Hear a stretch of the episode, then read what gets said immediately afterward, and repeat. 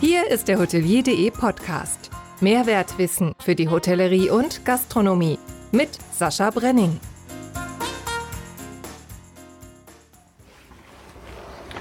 Moin zusammen. Dieser Podcast wird präsentiert von Online Birds, The Hotel Marketing Company. Danke dafür.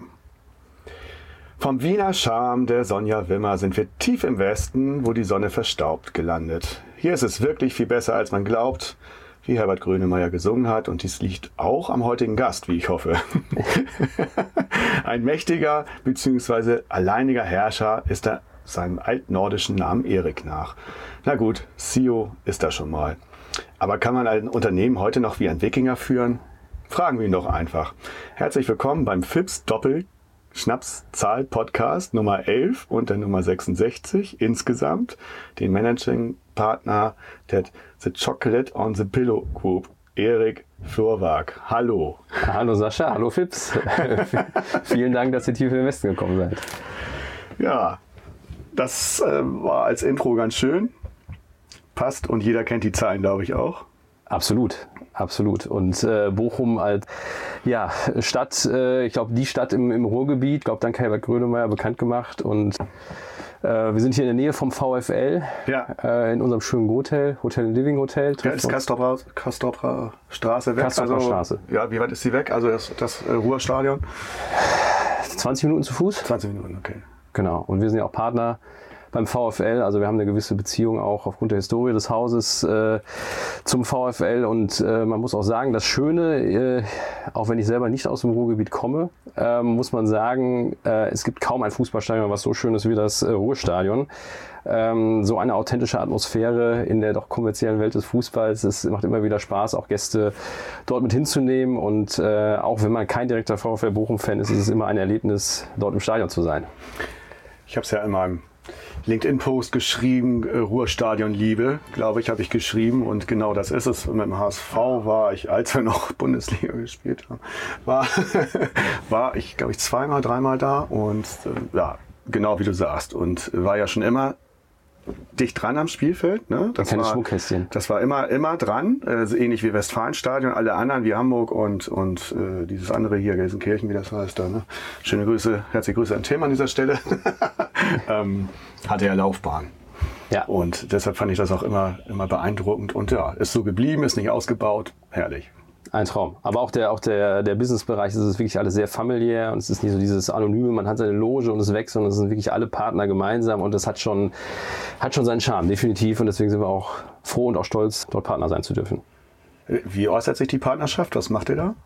Ähm, wir haben ein Sponsoring, haben darüber einige Business Seats. Äh, wir haben im letzten Jahr gelernt, äh, wenn du, ich weiß nicht, ob du FIFA spielst, äh, ob du bist nicht ganz, ganz die, die, Playstation-Generation, aber äh, Danke. wenn du, wenn du, wenn du im Ruhestadion, wenn du das Ruhestadion ein, äh, einstellst, laufen wir sogar mit äh, Grote Hotel Living über den, äh, über den, über die Stadionbande und äh, haben uns dann auch davon überzeugen lassen, dass wir mittlerweile mehr Reichweite damit generieren als mit einer reinen äh, Bandenwerbung im Stadion, solange es nicht im Fernsehen dann ist.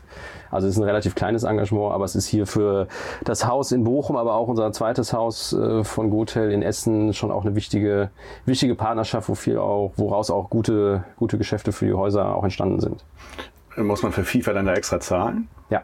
Ja, das- okay.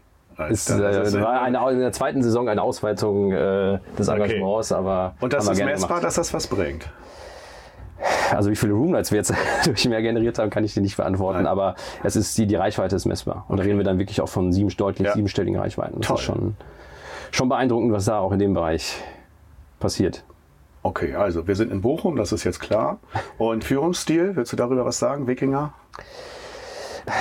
Wikinger glaube, glaube ich nicht, dass ich den, den, ich hoffe, dass ich diesen Ruf nicht habe. Ich glaube es nicht. Äh, nein, also ich glaube, den, den, den Führungsstil eines Wikingers äh, mit der Axt äh, rumzurennen, das, da sind wir weit von weg. Ich glaube, es ist eher ein sehr äh, kooperativer Führungsstil. Ähm, ich glaube auch, dass wir, wir müssen die Leute befähigen, wir müssen die Leute motiviert halten, wir müssen modern sein und insofern glaube ich, sind wir schon ein sehr großes Stück weg vom Wikinger und, und da eher im Heute und Hier und Jetzt angekommen. Also Muttersprache ist Deutsch und fließend Norwegisch äh, sprichst du auch. Also ein Elternteil könnte also aus dem Wikingerland kommen. Genau, mein, mein Vater kommt aus Norwegen, Okay. ähm, ist aber auch schon mehr als, also eigentlich fast sein ganzes Leben auch in Deutschland. Ja. Ähm, bin aber zweisprachig aufgrund meiner Oma, die dann auch in Deutschland gelebt hat, äh, aufgewachsen. Und äh, man muss sagen, dadurch, dass die Skandinavier sehr fortschrittlich modern sind, äh, man spricht die Sprache eher selten, weil dort oben auch sehr, sehr viel Englisch, Englisch gesprochen ja. wird. Deswegen ist es eigentlich eine Sprache, die jetzt nicht mir jetzt in meinem Alltag nicht unbedingt immer weiterhilft, ähm, aber es ist schön, es zu haben. Ja, und dann können wir schon mal das erste Mal die Hörer aufsetzen. Das geht gleich los. Die Überraschungsfrage. Die gute Dame stellt sich selber vor und ich muss da jetzt gar nichts zu sagen. Mal gucken, was du sagst. Hi, ich bin Angelique Krauter von Danzquilten und ich bin quasi im Hotel geboren. Meine drei Hashtags sind Hospitality, Hüge und Kulinarik. Sascha, dir vielen Dank, dass du mich hier ins Boot geholt hast. Manchmal wird man ja gefragt, welche berühmte Persönlichkeit man einmal treffen oder interviewen möchte. Ganz ehrlich, meine erste Wahl wäre Barbara Streisand gewesen. Aber, dass ich dir heute, lieber Erik, die Überraschungsfrage stellen darf, freut mich ganz besonders. Wir haben ja beide eine Verbindung äh, zu Skandinavien und bei mir ist es so, dass ich das große Glück habe, für ein dänisches Unternehmen, dann Wilton zu arbeiten. Und ähm, Erik, bei dir liegen ja die Wurzeln dort. Also, back to your roots. Die Norweger zählen zu den glücklichsten Menschen der Welt und ihr seid eigentlich auch die Entdecker des Hügge. Vertrauen, Freiheit und Wir-Gefühl, das ist es, äh, was es für die Dänen ausmacht und für mich, by the way, auch. Nun zur Frage. Was bedeutet Hüge für dich und welchen Impact hat dieses Mindset zum Beispiel bei den Transformationsprozessen, wie ihr die mit Chocolate on the Pillow ähm, ja zum größten Teil schon durchlaufen habt oder auch gerade noch durchlauft? Und sofern es mir gestattet ist, gerne noch die zweite Frage. Welches Essen macht dich wirklich glücklich? Jetzt viel Spaß beim Antworten. Ciao! Ja, ja äh, sensationell. Hallo Angelique, das ist echt mega witzig. Äh, auch extrem gut kombiniert mit Dansk Wilden Skandinavien. Das ja, ist, ja. ich weiß nicht, ist das, äh, war das dein, deine, deine Idee oder wie ist das jetzt zustande gekommen? Ich habe sie einfach gefragt und sie hat das gemacht. Sehr cool, sehr cool. Es waren ja eigentlich drei Fragen. Ne? Welche äh, oder welche Person äh, sie gerne interviewen wollen würde. War, ja gut, war, das war ja Einleitung, also Barbara Streisand. Und dann ist sie von Barbara Streisand auf dich gekommen. gekommen. Das ist ja auch zwangsläufig. ähm, nee, und dann ging es um Hügge. Dann geht es um Hügge. Und ähm, Hügge wäre jetzt ganz geil, ich habe es so rausgeschrieben, aber wenn du nochmal Hügge, ich habe das schon so oft gehört und ich wusste ehrlich gesagt nicht so ganz genau, was es ist. Ich habe es mir äh, rausgeschrieben, aber erzähl doch mal Hügge, was dahinter steckt. Also Hügge im, im Norwegischen oder Nordischen sagt man dann auch äh, Hügeli. Also man kann, ich glaube, glaube, es gibt keine eins zu eins deutsche Wortübersetzung, beziehungsweise mir würde keine wirklich nicht, es gibt nicht das deutsche Wort, um Hügel zu beschreiben, sondern aus meiner Sicht ist das ein, ein, ein Lebensgefühl, was die skandinavischen Länder dort haben. Und ähm, ich, vereinfacht gesprochen ist es die Form des Glücklichseins. Und äh, wir haben ja gerade sogar einleitend, also bevor wir auf äh, Record gedrückt haben, Meinst äh, du? Auch, äh, oder hatten wir drüber gesprochen, ja. über, über die nordische Art. Und äh, das ist, glaube ich, dieses, diese, diese es ist eine Form von Glücklichsein, es ist eine Form von innerer Zufriedenheit, sein, ich glaube, sein, sein ähm, ja irgendwo mit sich selber im Reinen zu sein.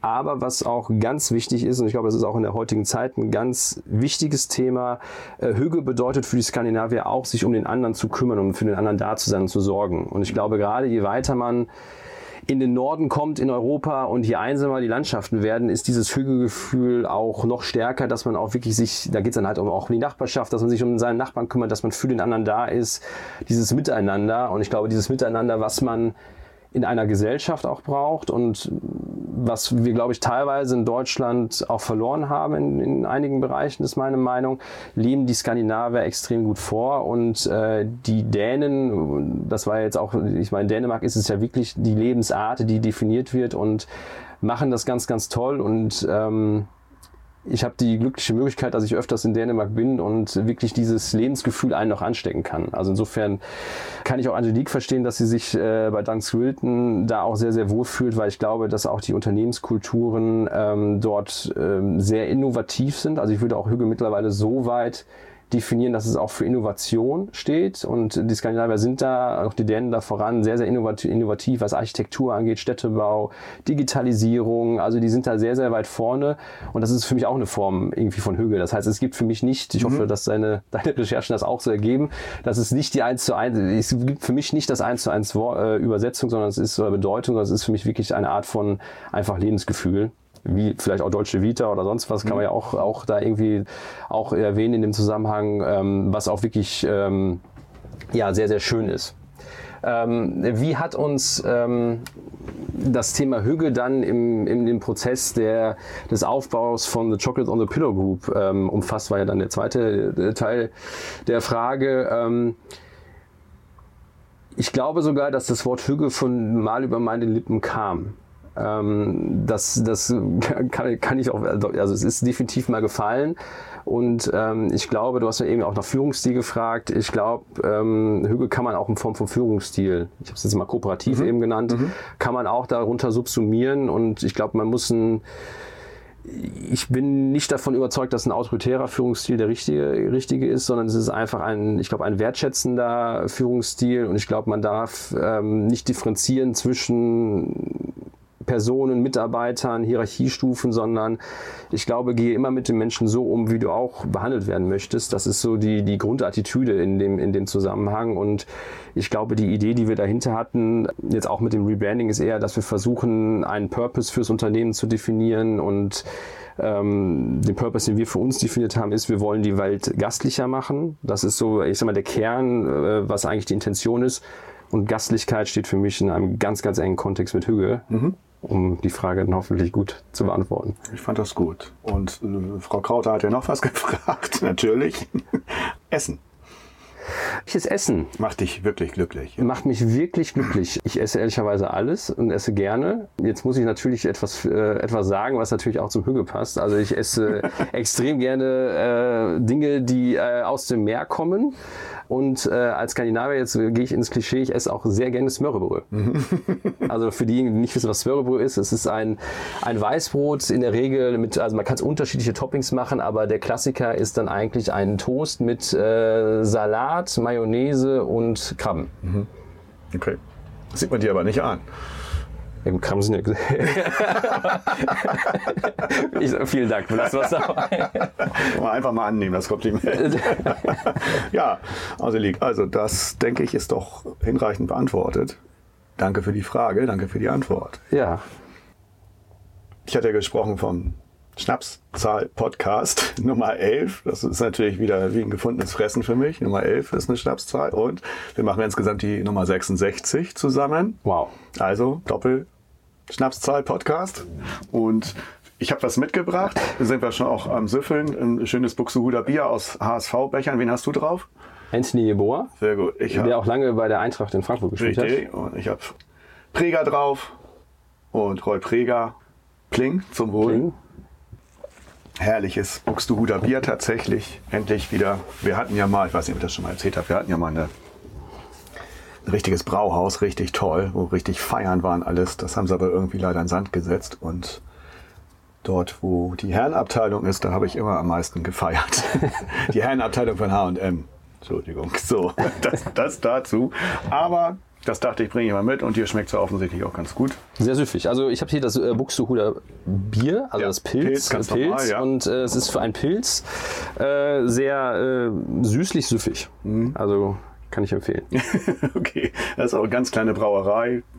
Bin gespannt, wie sie sich noch weiterentwickeln. Gehen wir mal ein bisschen in die Vita. Geboren in Siegen. Und Was ist besser als verlieren? Kennst du als HSV-Fan natürlich nicht. Aber An dieser Stelle machen wir jetzt eine Unterbrechung. ja, wer den Sport hat oder wie man das noch Schaden hat. danke. Also Siegen, ne, das was ich nicht kenne, alles klar, habe ich verstanden. Hast du dann Gymnasium gemacht, Betriebswirtschaftslehre, Master of Business Administration und dann ging es erstmal in die, also die PricewaterhouseCoopers war ja war auch schon ein, ein, eine, die Immobiliensparte ja. von, von PwC. Die machen, äh, die machen auch, auch Beratung? machen auch Beratung. So meine ich doch. Ja, Genau, ein ganz ist- großer Konzern. So, da da Genau. ging erst mal los. Das war wahrscheinlich ein Praktikum. Das war noch so die, die Findungsphase. Ähm, habe dann für mich relativ schnell festgestellt, dass ich nicht unbedingt der geborene Berater bin, ähm, sondern eigentlich das Unternehmertum oder der, der eigentlich sehr viel so unternehmerischer Geist in mir drin steckt und äh, was mich am, was ich dann in der Phase, das war so die Findungsphase, wo ich hatte mehrere Optionen und dann dachte ich, okay, ich muss auch mal für eine dieser Big Four mal arbeiten, weil das war so als junger BWL-Student war das dann immer so, ja, du musst zu einer Big Four gehen. Dann habe ich mir das mal in Berlin, ähm, habe ich mir das angeschaut, habe dann natürlich auch, auch vieles mitgenommen, habe dann aber für mich entschieden, dass ich gerne Projekte auch ganzheitlich irgendwie verantworten möchte und nicht nur Dinge berate und habe mich dann äh, dazu entschieden, meine eine andere Option wahrzunehmen. Das war damals noch bei Eberts und Partner, heute Onestis äh, AG. Das war dann so der Übergang, als der Dr. Ebert Senior dann ausgetreten ist, der Dick Isolo es übernommen hat und habe dort auch äh, meine ersten Erfahrungen gemacht und auch in dieser Zeit, das war dann schon auch während dem Studium, ähm, also ich habe während dem BWL-Studium schon immer nebenher irgendwas gemacht und hatte dort auch schon ein Praktikum gemacht, dort den Peter Eberts, der mit mir dann gemeinsam bei der Art Invest äh, nachher auch den, den Hotelbereich äh, äh, haben wir da, da gemeinsam losgelegt und den aufgebaut und ähm, habe da eigentlich äh, meine Leidenschaft für die Hotelimmobilie äh, gefunden. Und ähm, mich hat damals schon, ich meine, da war ich ja noch ein, ein sehr junger ju- junger Mann, äh, habe da immer es spannend gefunden, Hotellerie, die Emotionen dahinter, die variablen Cashflows, äh, die Vertragsarten, die es da gibt, das war deutlich deutlich spannender als jetzt vielleicht ein reiner, ja, man hat nur diesen einen Mietvertrag, äh, sei es in einem Büro oder in einer anderen Nutzungsart und äh, habe da eigentlich die, die Leidenschaft äh, der Hotellerie kennengelernt und habe auch, muss sagen, in den ersten Jahren dort ähm, auch Umgang mit Krise, Krise gelernt und äh, was mir dann auch in meinem späteren Werdegang dann, glaube ich, auch geholfen hat und ähm, auch gelernt, äh, um die Ecke zu denken, wie kann man auch vielleicht schwierige Projekte, Situationen auch lösen und äh, war auf jeden Fall dann die retrospektiv immer noch absolut die richtige Entscheidung, so wie ich es dann in den ersten Jahren gemacht habe. Hast du den Ebert Senior noch kennengelernt? Ja. Ja. Ich habe das mal ein bisschen nachgelesen, tatsächlich mich da reingelesen. Da ist ja so einiges passiert dann. Ne? Warum müssen wir jetzt nicht drauf eingehen?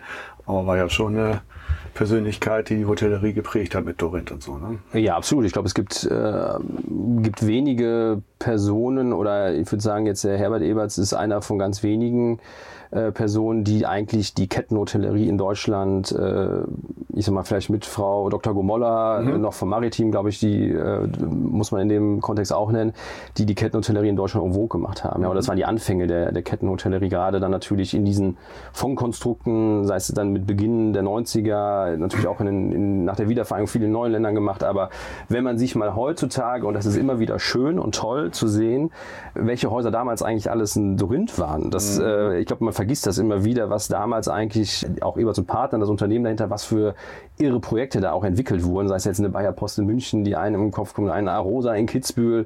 Das sind ja schon auch, auch tolle Immobilien und auch jetzt retrospektiv auch Wahnsinn, äh, was da für Projekte gestemmt wurden zu dieser Zeit. Und ähm, das ist immer wieder schön, wenn man dann so äh, viele Häuser sieht. Dann gab es ja dann Dorint Accor, die Geschichte, es gab ja mal Dorint Novotel. Und wenn man heute teilweise Accor-Häuser sieht, man, also man erkennt, wenn sie so fertig noch nicht komplett renoviert sind, man erkennt immer noch das alte Dorint-Mobiliar. Auch von der Qualität, wie, wie hochwertig das gebaut wurde. Und äh, das war schon ähm, ja, eine bemerkenswerte Story, definitiv. Und das Intercontinental in der Kö in Düsseldorf. Genau. Was Mittlerweile jetzt heute das Kö 59, ne? Ja. 59, ja. 59 ist ganz, ganz herzliche liebe Grüße an Daniela Fette. ja, sie hatte sie neulich da mal wieder besucht und ja, einfach äh, ein tolles Haus geworden. Aber das war damals auch noch vom, vom Herbert Eberts auf den Weg gebracht. Genau. Und dann hattest du ja eben schon gesagt, auch mit Dirk Iserlohe zu tun. Genau, mit, mit äh, Dirk Iserloh zu tun und äh, das waren dann die, jetzt muss ich mal überlegen, die Jahre kriege ich gar nicht mehr hintereinander. Also das war dann so 2009 bis äh, 2013 war ich dann dort. Äh, war auch eine sehr herausfordernde Zeit. Das war so kommend aus der Finanzkrise. Ähm, 2008, ne? äh, 2008 gestartet, natürlich die Nachläufe dann in, so in die Immobilienbranche rein, viel Finanzierung in, dem, in der Zeit gemacht und das war dann so die, ich meine, man war ja vielleicht bis vor Corona oder bis vor der Zinswende, Zinswende die wir jetzt hatten, äh, war es ja nicht so schwierig in dieser Zeit Finanzierung zu finden. Das waren wirklich noch Zeiten, wo man auch ähm, ja, richtig ackern musste, um überhaupt Finanzierung zu kriegen. Ich meine, auch diese Fondkonstrukte waren dann auch am Ende am Ende ihres ja, Zykluses von, von diese, diese Produkt. Man findet einen Privatinvestor, die dann solche Hotels und Fonds aufsetzen. Ich meine, dass die, diese geschlossenen Fonds sind ja auch vom Markt mehr oder weniger verschwunden. Die waren dann auch, mal, was den Lebenszyklus angeht, dann äh, zu Ende. Und äh, das waren schon sehr, sehr, also sehr lehrreiche Jahre, möchte ich nicht wissen. Und bin da auch dem Dirk Iserloh und dem Thorsten Bauschmann, muss ich in dem Kontext auch nennen, auch sehr dankbar für die Möglichkeiten, die sie mir dann in jungen Jahren gegeben haben.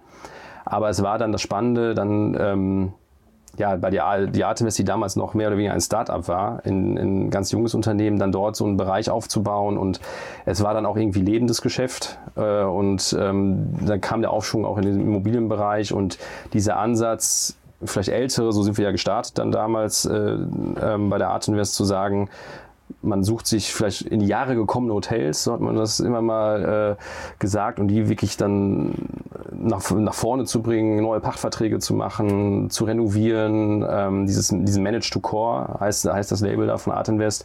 Das gab es anfangs im Bürobereich, das ist man gestartet und dann ist es irgendwann, haben wir gesagt, okay, das kann man auch im Hotelbereich machen. Lief dann sehr, sehr, sehr erfolgreich und haben da auch tolle, das erste Haus, was wir gekauft haben, war Steigenberger in Bad Homburg. Mhm. Das ist, glaube ich, heute noch, wenn man das sieht, auch ein historisches Gebäude, komplett fünf Sterne, diesen, dieses Fünf-Sterne-Niveau auch wieder reingebracht. Äh, haben dann irgendwann das Sofitel in Hamburg, äh, muss ich da immer am Alten Wall ja. äh, erworben. Das war damals so, es hatte noch sechs, sieben Jahre Restlaufzeit Mietvertrag. Da hat sich kein, kein institutioneller sonst so richtig rangetraut und wir haben da eigentlich das Upside gesehen und äh, umso schöner, dass jetzt so ein Projekt dann, um, um da auch die Kurve zu kriegen, jetzt mittlerweile bei uns liegt und wir dann äh, dort ein Hoxton nach Hamburg bringen werden, glaube ja. ich, in auch äh, sensationeller Lage von Hamburg und ähm, ja, das sind so Projekte, das hat dann einfach sehr, sehr viel Freude gemacht und macht auch noch viel Freude gehen wir nochmal kurz zurück zu äh, Eberts und Partner. Da habe ich mir dann mal rausgeschrieben, Leitung der, des Betreiberwechsels von Hotels Mercure, äh, Köln, Novotel Amsterdam Airport und so weiter. Was mich mal interessiert, wie geht denn ein Betreiberwechsel so vor sich und was ist bei einem solchen die größte Herausforderung? Wie geht er so vor sich? Ähm das ist so eine typische Sascha-Frage, der äh, außen, ne, ich bin ja Generalist, ich weiß nicht über alles wirklich Bescheid, aber das ist so was, was mich interessiert und was sicherlich auch den einen oder anderen, hoffe ich, der das anhört, interessiert. Es kommt immer drauf an, jetzt ist auch die beste Antwort dann. Ne? jetzt kommt der Diplomat. Also, ja, kommt, ähm, also es kommt darauf an, wie, wie die Struktur ist. Ja? Was, was, wie über, in welcher Form übernehme ich den Betrieb? Also übernehme ich nur einen, den bestehenden Pachtvertrag, der bleibt so wie er ist, mhm. äh, mache ich einen Markenwechsel, so wie es äh, in dem Fall war, dass die Häuser dann äh, von Accor Brands zu Dorint gewechselt sind und ähm, ist es ein Asset oder ein Share Deal, also nehme ich die Gesellschaft. Ich glaube, jedes hat seine, jede Übernahme hat seine Herausforderungen. Ähm, ich glaube, ein großes Thema ist immer, oder mittlerweile auch ein Asset ist, ähm, schaffe ich es auch alle Mitarbeiter zu übernehmen? Mhm. Ähm, Habe ich einen PMS-Wechsel? Muss ich die Systeme ändern? Buchungskanäle? Ähm, also das gibt's von, es geht von ganz einfach bis sehr komplex, äh, sehr, sehr unterschiedlich. Ich glaube, hier äh, in dem Fall war es so, dass das ähm, halt Häuser waren, die teilweise auch Renovierungsstau hatten, die renoviert werden mussten. Ein Haus ist dann auch ein paar Jahre später wirklich komplett vom Netz gegangen. Ähm, also da gab es unterschiedlichste ähm, Varianten. In dem Kontext war ich primär dann auch äh, in dem Bereich der, der Eigentümer, die ja dem auch zustimmen mussten und die Banken. Und da war es eher, da ging es darum, auch die Eigentümer von dem, äh, von dem Vorhaben und dem Markenwechsel zu überzeugen. Mhm. Was war also das Komplexeste, was du da also der komplexeste äh, Betreiberwechsel, den du. Ja, das war ja ein, das war ja ein Wechsel quasi von, ich weiß es gar nicht mehr, viel, sechs, sieben, acht Häuser. Mhm. Ähm, das war ja in sich schon ein sehr komplexes Vorhaben, weil das war quasi eine Transaktion, die auf Betreiberseite verhandelt wurde, aber man brauchte Zustimmung von, ich weiß nicht, sechs, sieben, acht unterschiedlichen Eigentümergesellschaften, wo dann auch noch in diesen Fonds ganz, ganz viele Eigentümer auch noch äh, mit involviert waren. Mhm. Ja, spannend und viel gelernt dabei, ne? Absolut. Du hast ja mit, Absolut. mit, mit allen Sachen zu tun, die, die wichtig sind. Genau, das war also das hat wirklich in jungen Jahren viel, viel gebracht. Hohe Lernkurve. Die Sonne kommt raus. Tatsächlich. Also ganz etwas bewölkt. Wir, gu wir gucken hier aus äh, Gotel und jetzt ist die Sonne mal da. Jemand hat noch Angst vor der Gewitterwolke. Ja, und jetzt haben wir Angst vor der Hitze. Weil die hat, noch ganz schön, die hat noch ganz schön Kraft. Ja, wir stehen hier auf dem Parkplatz. Da ist die Allee Alleestraße? Alleestraße, genau. Alleestraße. Und Jahrhunderthalle in der Richtung. Direkt genau, gegenüber. Genau. Und war nicht richtig Betrieb da auf der Straße. Und wir sind hier im Hinterhof und stehen hier gemütlich und fühlen uns hier recht wohl. Und vor allem, wenn die Sonne kommt. Ich finde das immer so herrlich, wenn, mal, wenn man schon hier drin sitzt mit einem Gast und dann einfach mal so rechts und links gucken, was hier so los ist. Hier ist nicht viel los, aber die, Sonne, die Sonne ist da und ich mag das immer wieder zu gerne. Ja, hat was. Also auf dem Parkplatz, also ich könnte so Baldeneysee wäre vielleicht nochmal, oder an der Ruhr wäre vielleicht nochmal eine Ecke von der Atmosphäre nochmal schöner, aber unser Haus ist natürlich auch schön. Ja, absolut. Das ist echt alles in weiß getaucht. Und sag mal, was ist denn dahinter? Weißt du, was dahinter? Da sind ja irgendwie solche Torbögen, ne? Weißt du was? Oder was war hier generell? Weißt du das? Das ist alles altes, also hier war Brache vorher. Ja. Und äh, wie gesagt, da hinten, das ist noch die Jahrhunderthalle. Also es war wahrscheinlich altes, Hier, altes. Das rote da hinten. Ja, ja, genau. Okay. Und, und hier oben, deswegen, das ist so ein bisschen hier am Hang, also hinter uns Ja. ist ein Hang für die Hörer. Ja. Hier oben sind jetzt unterschiedliche, also hier oben ist eine große Akademie, Mhm. wo ich glaube viele Rechtsanwälte auch äh, öfters sind und deswegen haben wir, wir kriegen relativ viel Geschäft auch von der Akademie hier oben, die dann halt die Nähe natürlich mögen. Also da- dieses, dieses gesamte Areal hat sich in den letzten, jetzt muss ich überlegen, das Haus haben wir 2019 eröffnet ähm, und hat sich in den letzten vier, fünf Jahren hier so entwickelt. Also ist ja viel Neues auch entstanden. Ja. Eh- Also ähnlich wie jetzt hier geht das so die Alleestraße so weiter. Ja, gerade Richtung Innenstadt dann auch. Also Bochum ist schon auch, äh, äh, hat sich in den letzten Jahren auch schon gemausert. Ich meine, es kommt auch viel Neues in den, in den Markt rein. Es sind einige Preishotels in Planung, Holiday Inn kommt. Also es ist schon auch der, für die Hotellerie ein ja, relevanter werdender Markt. Und äh, ich muss sagen, das Haus hier funktioniert auch wirklich sehr, sehr gut. Also hier in Bochum sind wir, sind wir sehr zufrieden mit unserem Haus. Okay, jetzt waren wir bei, hast du ja schon vorweggenommen, Art Invest. Da warst du eine ganze lange Zeit. Ne? Was waren so, so deine Aufgabenbereiche? Also mal Investment, Manager Hotels und äh, zum Schluss Co-Head of Hotels, was du ja immer noch machst. Du bist da ja immer noch involviert. Also ich, genau, ich wollte gerade sagen, ich, ich äh, ist ja dadurch, dass jetzt äh, die äh, The Chocolate on the Pillow Group eine hundertprozentige Beteiligung der Artemis, äh, sage ich auch immer noch, ich bin auch noch bei der Artemis. Also das direkt mal vorweg Ja, ja, ja. Äh, äh, ge- ge- gegriffen. Ähm, ja, also wie jetzt gerade schon eingangs so ein bisschen angefangen ähm, erwähnt, äh, ging es los mit Ankauf von Hotels. Ähm, das war in den ersten ein, zwei Jahren ein, ein wirklich sehr, sehr kleines, überschaubares Team. Da waren irgendwie drei, vier Mitarbeiter. Und da musste man irgendwie so gefühlt alles machen. Das, was man dann angekauft hatte, musste man auch anfangs auch noch im Asset Management mit, mit äh, betreuen, mit begleiten. Und äh, das hat sich dann über die Jahre immer sukzessiver Richtung schon auch den Ankauf bei mir herauskristallisiert, dass ich quasi auch Ankauf, Finanzierung, so dieses Neugeschäft äh, gemacht habe und äh, ja, das Spannendste, das Spannendste, da waren viele tolle Projekte dabei, viele spannende Projekte. Ich glaube, was abenteuerlich war, äh, war damals ähm, der Erwerb des Limeridien in Frankfurt, erworben aus einer Eigentümerinsolvenz. Das war damals deutsche, hochgeleveragte deutsche Bankportfolien. Ähm, da gab es das, also das deutsche Limeridienportfolio war da in Gänze mit involviert.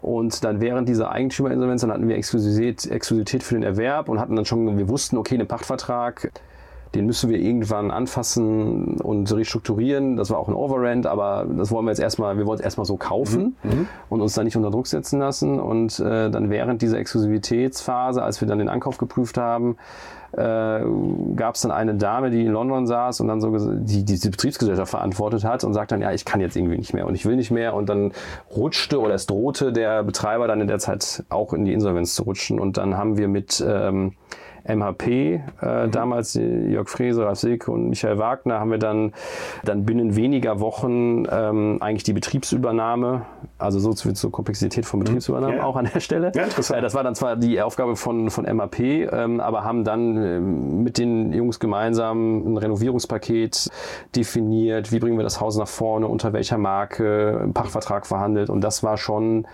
einfach von der Gesamtkonstellation und was dann in diesem ganzen Prozess fehlte. Und dann weiß ich noch, saß ich in der Beurkundung und es fehlte eine Apostille aus Irland. Weil die Betriebsgesellschaft saß irgendwie in Irland und da musste diese Apostille kommen und das war so in der Gänze des Projektes, das war auf jeden Fall so ein bisschen schon ähm, ich sag mal salopp schon so ein bisschen Cowboy-Style. Ja.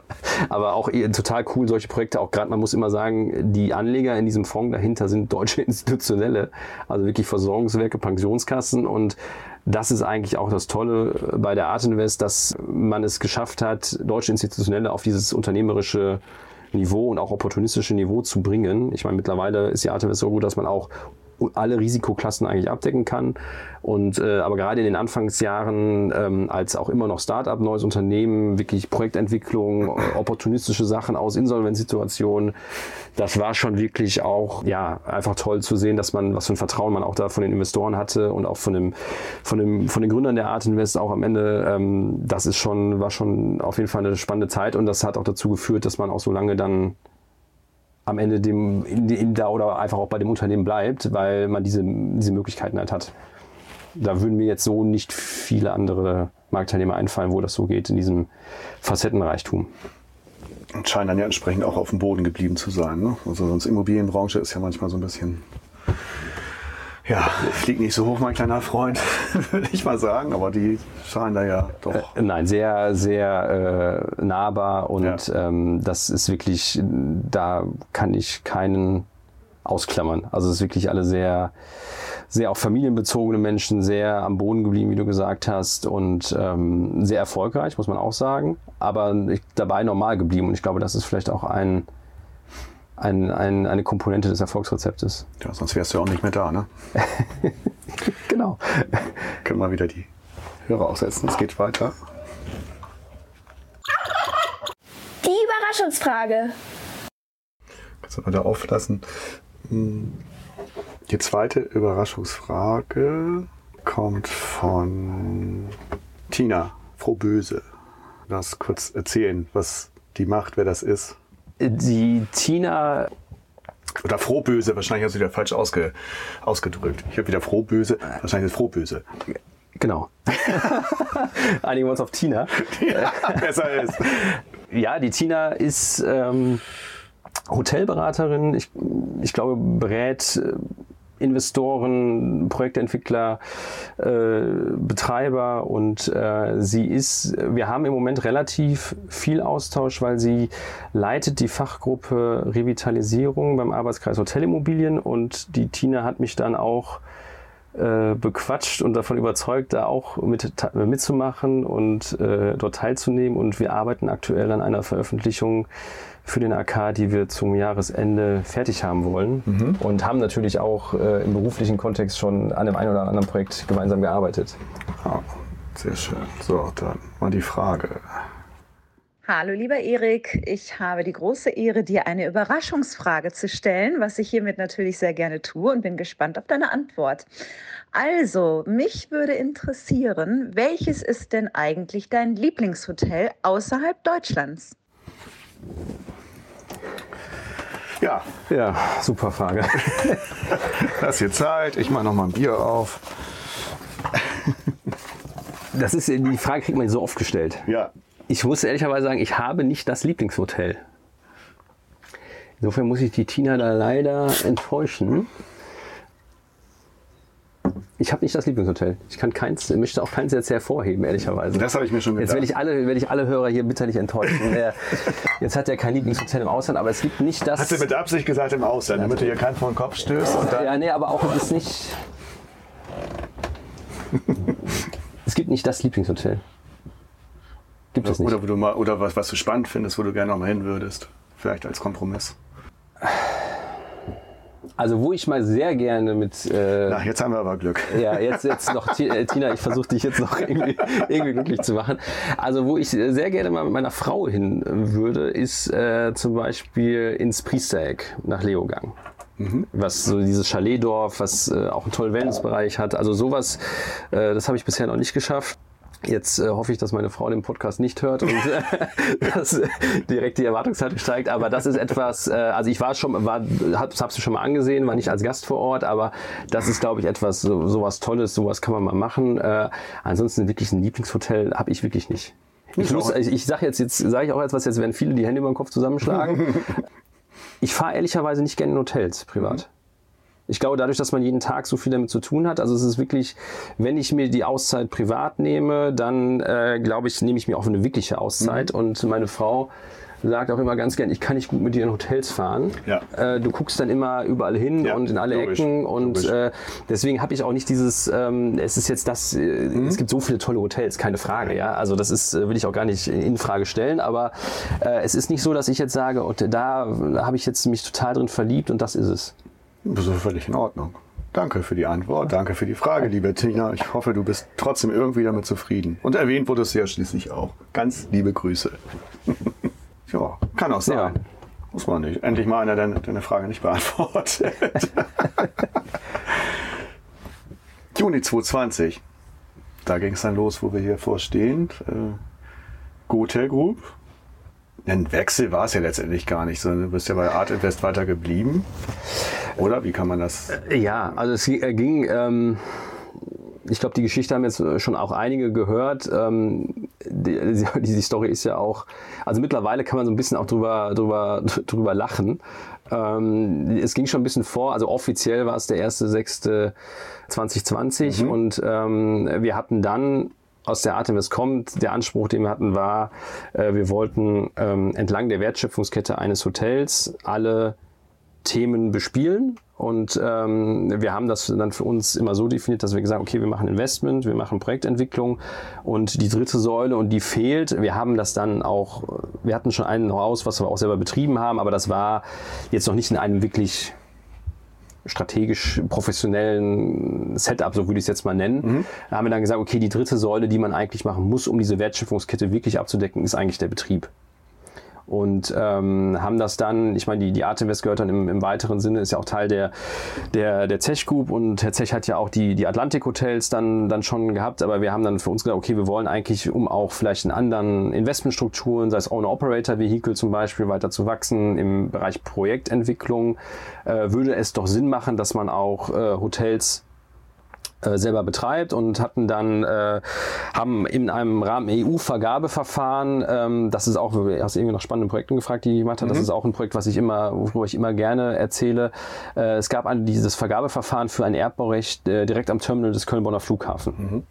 Und ähm, das, da konnten wir uns äh, durchsetzen in, äh, gegen viele andere namhafte Projektentwickler, Investoren und Betreiber, weil wir zum einen dem Flughafen gegenüber die eierlegende Wollmilchsau äh, angeboten haben. Ähm, jetzt wird sich jeder fragen, was ist denn bitte die eierlegende Wollmilchsau in dem Fall? Der Flughafen hat jemanden gesucht, der äh, das Hotel betreibt, entwickelt, baut und langfristig im Bestand hält. Also alles. Also alles, genau, die eierlegende Wollmilchsau. Ja. Und äh, das konnten wir dann, und das ist auch das Tolle an äh, unserem Unternehmen dann, äh, das konnten wir abbilden, indem wir gesagt okay, wir können, wir haben einen langfristigen Fonds, der das äh, nehmen würde, wir können es entwickeln, wir sind Projektentwickler. Ähm, einige böse Zungen behaupten, das war der, der Kölsche Klüngel. Äh, nein, das war ein EU-Vergabeverfahren, da funktioniert dann der Kölsche Klüngel dann am Ende dann auch eh nicht. Ähm, selbst der nicht. Selbst der nicht. Und wir haben dann auch, äh, Spaß beiseite, auch wirklich, glaube ich, eine tolle Architektur gemacht. Und äh, wenn man den Kölner Flughafen kennt, das Grundstück kennt, es war am Grundstück geht eine Trasse, eine Fahrspur nach oben und wir haben dann architektonisch den Move gehabt oder die Idee gehabt, okay, wir müssen das Haus auf den Kopf stellen weil unten eine Lobby zu haben, Aufenthaltsqualität und wie kriegen wir das Bestmögliche aus dem Produkt raus war. Wir haben gesagt, wir stellen es auf den Kopf, bauen die komplette Lobby aufs Dach, mhm. haben dann einen phänomenalen Blick über das Vorfeld. Wir gucken in Köln natürlich sehr prominent den Cargo-Bereich. Das ist gerade so, wenn die Sonne untergeht und dann die Cargoflieger reinkommen, das ist eine ganz tolle Atmosphäre, da auf der Dachterrasse zu sein.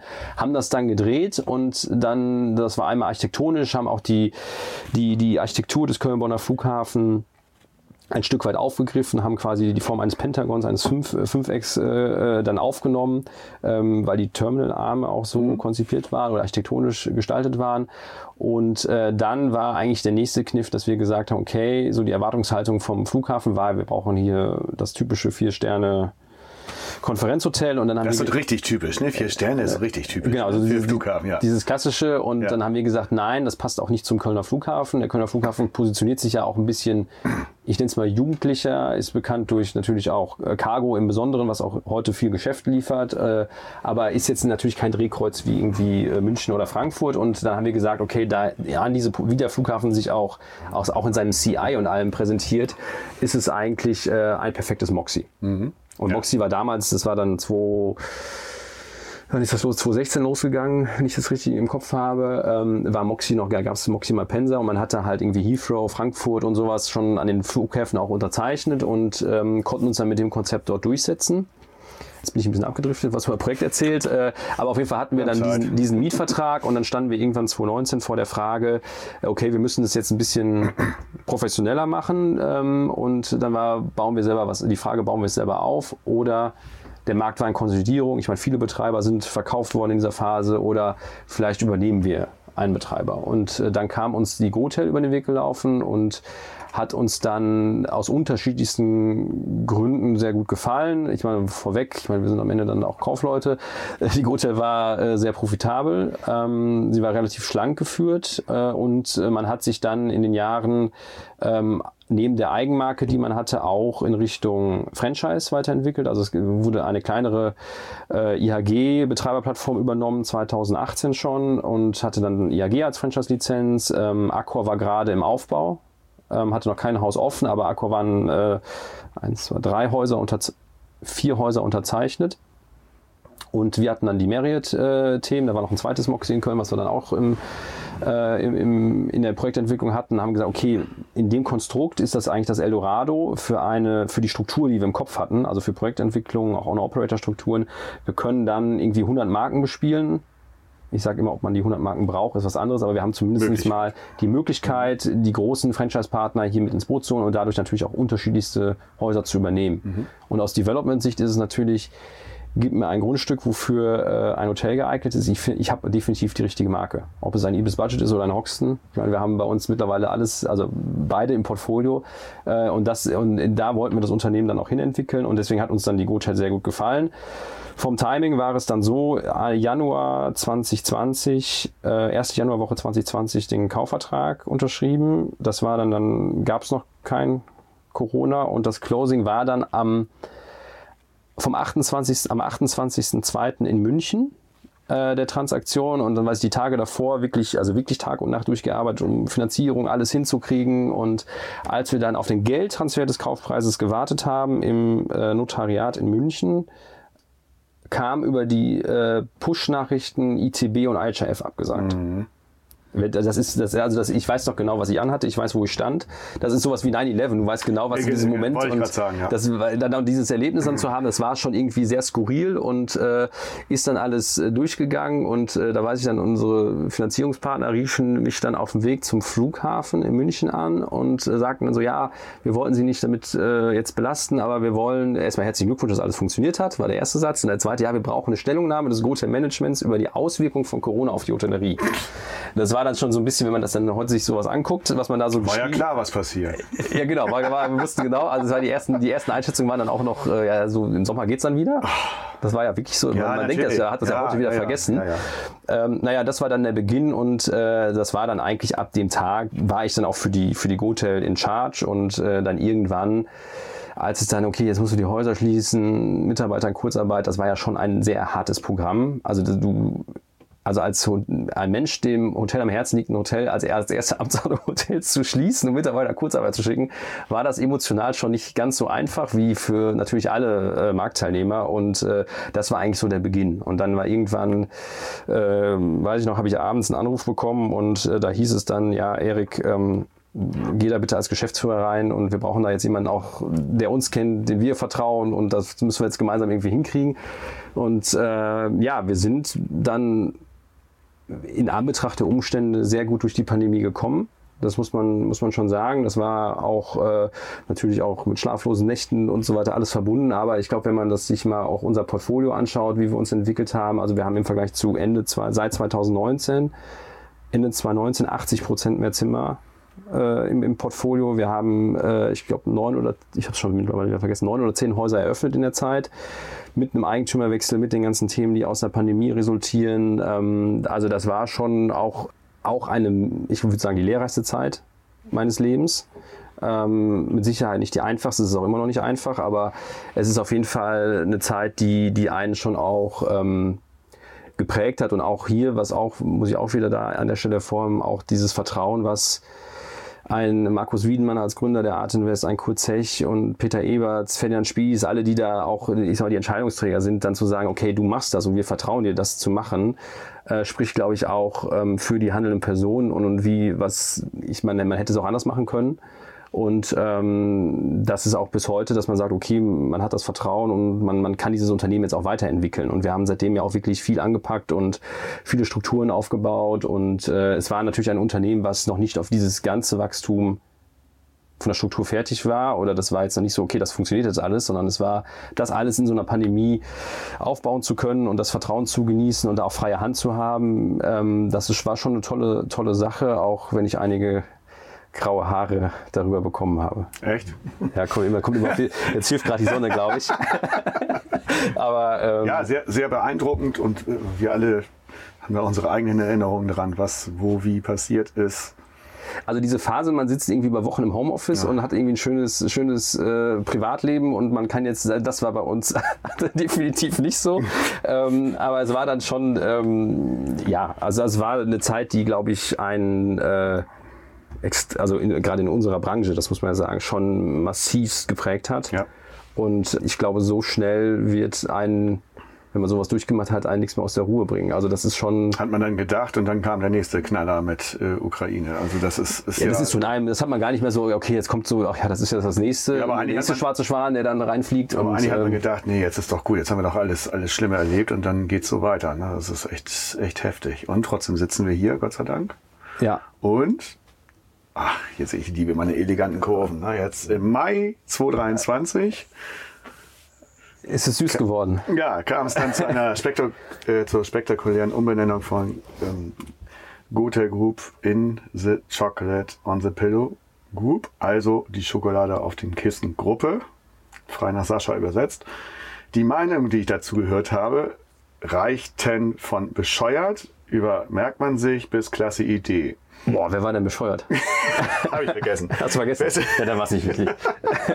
fest, steht, fest steht, dass ihr damit äh, im Gespräch seid. Wie kam es denn zu diesem Namen und wie fällt dein erstes Fazit nach gut zwei Monaten zu dieser Umbenennung aus? Also vielleicht, äh, vielleicht, bescheuert. Äh, ja, jeder Jack ist anders, jeder ist alles gut.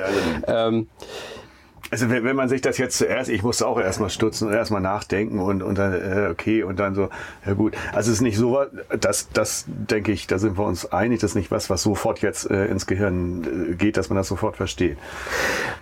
Also wenn man es ja, übersetzt, also, übersetzt, ja, aber so als, als vollständiger Name ist das schon sperrig. Ja, äh, also äh, vielleicht mal zu, auch zur, zur, zur Geschichte dahinter. Äh, wir hatten ein, also wir haben immer gemerkt, Franchise wächst bei uns immer mehr, wir kriegen mhm. immer mehr Franchise-Häuser und ähm, das Wachstum, muss man auch sagen, die großen Investoren haben einfach ein Fable für die internationalen Marken. Klar. Ob das begründet ist oder nicht, ist jetzt mal völlig, da, sagen wir, völlig dahingestellt, aber es ist natürlich, dass das Wachstum mit den Partnern einfach schneller erfolgt und äh, das heißt, das Unternehmen hat sich sehr stark dahin entwickelt. Wir haben jetzt, glaube ich, noch rund 40 Prozent in, in, unter der Eigenmarke und ähm, Franchise ist, ist halt jetzt mittlerweile auch dominierend, ähm, Tendenz weiter steigernd. Und wir haben dann einmal zum einen war der eine Trigger, dass wir gesagt haben, okay, der Name Gotel Group, also viele sagen, oh, wie, ihr macht Franchise? Da wussten wir noch gar nicht. Mhm. Und das war so, so ein bisschen so dass der, der eine Punkt. Dann der Name Gotel, ich irgendwie war so, jeder Begrüßungssatz fing an, ja, wie wird denn das jetzt eigentlich ausgesprochen? Ja, ja habe ich, hab ich vorhin auch gehabt. Hab ich, ich, ich, es ist G-Hotel, G-Hotel. Äh, habe ich Gott sei Dank vorhin mit Tim, als wir da schon saßen, äh, auch gehabt. Ich sage, wie wird denn das ausgesprochen? Weil ich habe mich manchmal schon auf die Schnauze gelegt, indem ich Namen völlig falsch ausspreche. Das ist ja so mein Markenzeichen, aber da habe ich das gelernt. Stimmt aber. Ja, genau. Und es war dann irgendwo war, hat man auch in der Organisation gemerkt, okay, wofür steht denn das jetzt eigentlich? Mhm. Und ähm, was ist eigentlich ähm, ja, die Identität dahinter und so weiter und so fort. Und dann habe ich das irgendwann mal auch bei uns im, natürlich mit, mit dem Jens Lehmann zusammen, Geschäftsführerkollege, und haben wir dann überlegt, okay, was, äh, wir müssen das mal irgendwie uns anders machen. Und da gab es einen sehr auch ein, ein, ein äh, Meeting mit dem im Gesellschafterkreis und dann haben wir so haben wir vorgetragen und wir würden uns jetzt gerne umbenennen und äh, dann äh, sagte der Markus Wiedenmann äh, so jetzt nimmt mal jeder einen Zettel und schreibt mal einen Namen drauf. Ja. Und dann waren dann Tatsächlich so oldschool. ja, ja, was heißt, es war äh, dann auch schon ein bisschen später am Abend und ich glaube, das eine oder andere Kölsch hatten wir dann auch schon und Okay. jeder sollte sich auf jeden Fall einen Namen überlegen Ja. und dann habe ich nachher diese Zettel dann eingesammelt, habe mir das angeguckt und dann habe ich gesagt, nee, also wir machen, also nee, so machen wir es bitte nicht.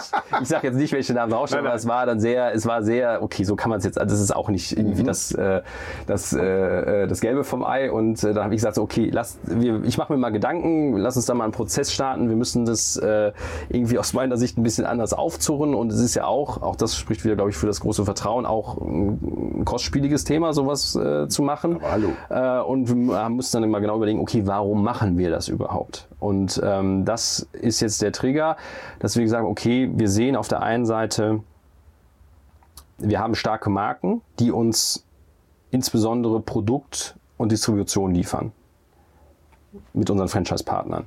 Was aber fehlt, bei- oder was, worum die Marken vielleicht, das wird, wenn du jetzt jemand von einer Marke interviewen solltest, die immer, die werden das etwas anders darstellen. Ähm, was sie, worum, die, wo die Marken natürlich nicht noch Fokus drauf haben, ist alles, was in, der, in den Kosten passiert.